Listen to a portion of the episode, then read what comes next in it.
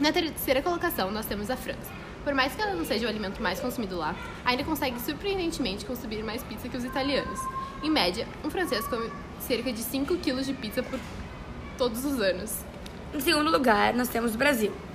Nós representamos cerca de um quinto de todos os consumidores de pizza do mundo. Ao total, os brasileiros comem cerca de 1,7 milhões de pizza todos os anos. Em primeiro lugar, obviamente teremos os Estados Unidos. Os Estados Unidos não são só os campeões de consumo de pizza, como também de fast foods em geral. Cerca de 95% da população consome, pizza constantemente. Eles são responsáveis por um terço de todas as pizzas consumidas do mundo. Com todas essas informações, nós concluímos que a matemática é fundamental quando o assunto é pizza, já que nós precisamos ver qual a quantidade ideal de pizza para cada idade ou peso. Também é importante o uso da matemática em relação aos valores gastos, já que no mercado é um produto que muito, muitas vezes não é barato, então é importante o uso da matemática nesse aspecto. Também é importante para sabermos quantos pedaços de pizza para cada pessoa.